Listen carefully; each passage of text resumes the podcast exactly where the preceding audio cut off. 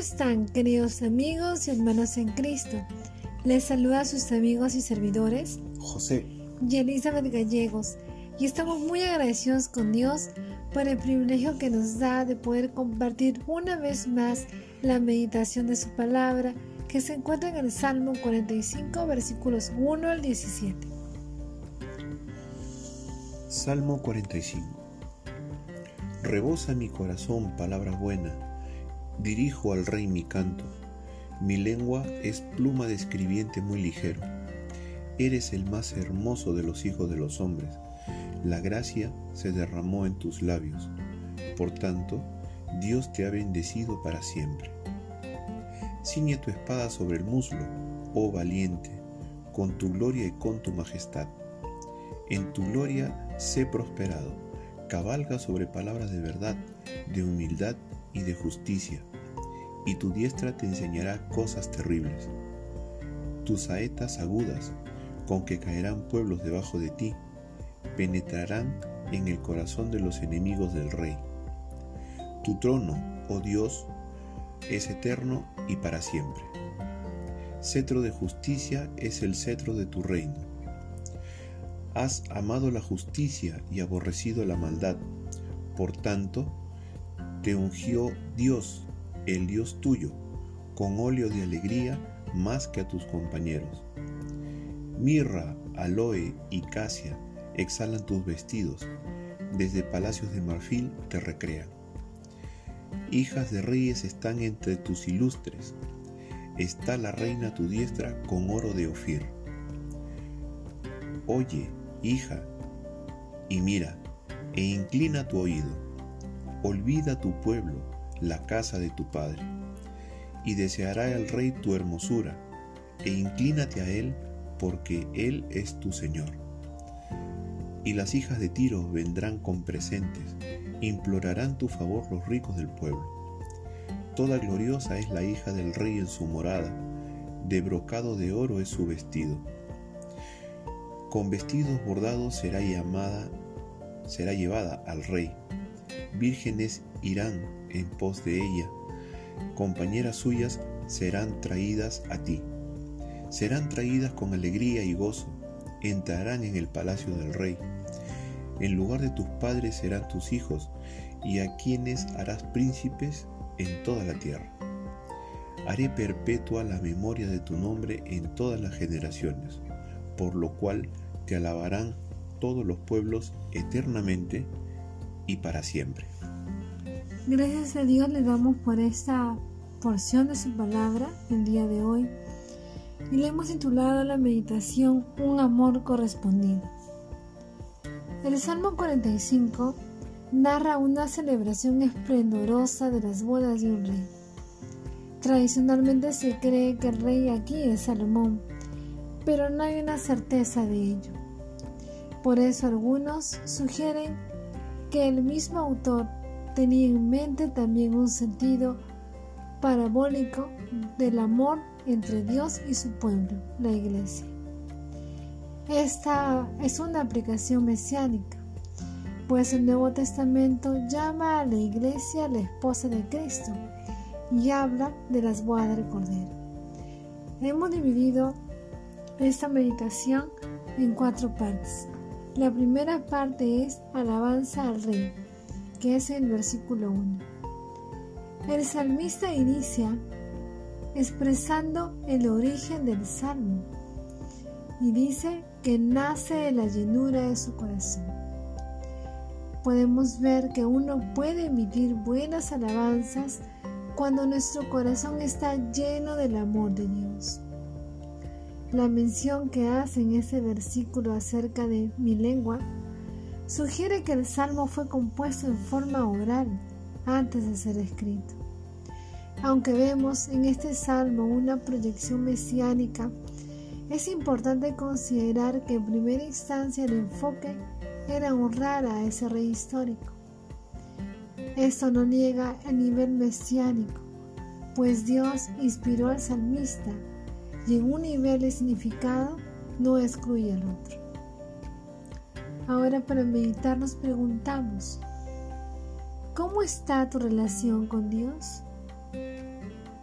¿Estás invirtiendo tiempo en afirmar tu relación con Dios? ¿Tu corazón está lleno del amor de Dios? ¿Cómo se lo expresas? La segunda parte la hemos titulado Un rey incomparable. Y esto está entre los versículos del 2 al 5. Amados, en esta porción el salmista realmente ama al rey y lo honra. No solo piensa en su apariencia física, sino también habla de su carácter, de su personalidad. En el versículo 2 presenta tres elogios a esta persona destaca su hermosura, su discreción y su trato con la gente, por lo cual él recibe la bendición de Dios. Podríamos pensar que el retrato es demasiado halagador para un ser humano, y esto implica directamente a la persona de nuestro Señor Jesucristo.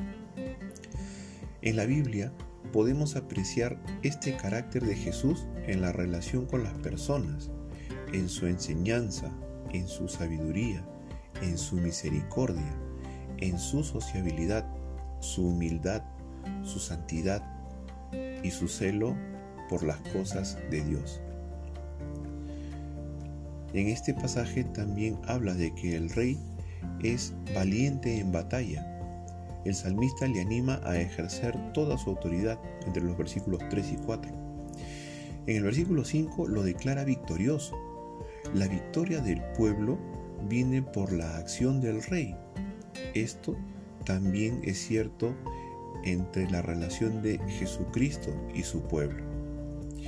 Cristo venció mediante su muerte en la cruz y por su resurrección venció al pecado, venció a la muerte, al diablo y a todas sus potestades. ¿Qué rey incomparable está describiendo el salmista? Y querido hermano y amigo, quiero hacerte unas preguntas para poder profundizar un poco en esta meditación.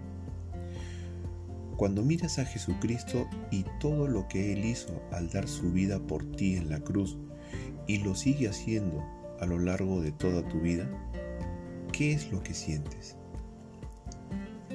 ¿Tu vida le da honra al Señor Jesucristo? La tercera parte se llama El Rey y la Reina, versículos 6 al 15. El salmista sigue hablando del Rey, pero usa un lenguaje que solo encuentra su sentido pleno en Cristo. Nos preguntamos, ¿cuándo entendió el salmista del Mesías futuro? No lo sabemos pues no se había revelado mucho. Según el análisis de algunos comentaristas, tenemos que concluir que Dios mismo dirigió al salmista para que su lenguaje señale hacia el Mesías que iba a venir. Se habla del trono y del cetro de este rey. Significa su honor y su poder. También en la descripción del rey se combina el príncipe de paz, con el monarca victorioso sobre las naciones. En el versículo 7, el énfasis está en la justicia y ella produce gozo. En estos dos versículos, 6 y 7, se dirige al rey como Dios y a la vez se distingue entre Dios y el rey. El lenguaje va más allá del Antiguo Testamento. Solo en la encarnación de Jesucristo pudo cumplirse toda esta descripción. Luego menciona mirra aloe, palacios de marfil en el versículo 8. El salmista se goza en el esplendor del rey. Asimismo, el cristiano se goza en la gloria de su rey Jesús. El marfil se refiere a las pequeñas placas de marfil grabadas con relieves de este arte exquisito y incrustadas en los muebles y las paredes. Eran decoraciones de lujo. El lugar de la reina es a la derecha del rey, que es el lugar de mayor honor. El rey se goza también en el esplendor de la reina. A partir del versículo 10, el salmista exhorta a la novia, la reina, que deje sus lealtades anteriores. Notemos cómo todos estos detalles pueden aplicar a Cristo y su esposa, la iglesia. La esposa, la reina, tiene que ser leal a su esposo. En el versículo 11 podemos ver esto. Pero no debe temer, pues su esposo, el rey, suplirá todo lo que ella necesite. Y otros pueblos traerán presentes. En los versículos 13 al 15 muestran el gozo que tiene el rey en su esposa. Ella participa del esplendor del rey y él se goza en esto. Esto nos da una idea de una relación eterna que es vista por todos los pueblos y ellos se alegran y admiran esta relación en la relación de Cristo con su iglesia. Ahora queremos preguntarte, ¿ocupa Jesucristo en primer lugar en tu corazón? ¿Estás respondiendo con fidelidad a su inmenso amor? ¿Qué cosas te faltan dejar por Él? Y la cuarta y última parte es la conclusión de todo este precioso salmo. La cuarta parte la hemos titulado Mirando hacia el futuro y está entre los versículos 16 y 17. Aquí, en esta porción, el salmista se dirige al rey. El énfasis está en, lo, en el futuro y en sus hijos. En Hebreos 2.10 nos habla acerca de ello cuando dice que debemos conducir a muchos hijos a la gloria. Se discute si el yo del haré es el salmista o Dios. Es preferible ver el versículo como que fuera de Dios el salmo termina con una alabanza, pero la alabanza nunca termina. ¿Saben por qué? Porque esta se cumple en Cristo y Cristo será eternamente y para siempre. Ahora, después de haber meditado en todo este hermoso salmo, podemos concluir que este es un salmo mesiánico. Aquí nos habla de la venida de Cristo y de la forma en que cómo debemos recibirlo nosotros como iglesia de Cristo. Y nos habla también acerca de cómo prepararnos y preparar a otros y alabar y honrar a Cristo desde ahora y para siempre. Amado amigo, ahora queremos dirigirnos a ti, tú que nos estás escuchando y que hasta este momento no has entregado tu vida a Cristo. Amado amigo, queremos animarte a que te arrepientas de tus pecados, le entregues tu vida al Señor Jesucristo, porque Él tiene un amor incomparable. Él es un rey justo, un rey comprensivo y un rey que estará contigo hasta el fin de tus días. Entrégale tu vida vuelve tu mirada a Él y recíbelo como tu Señor y Salvador.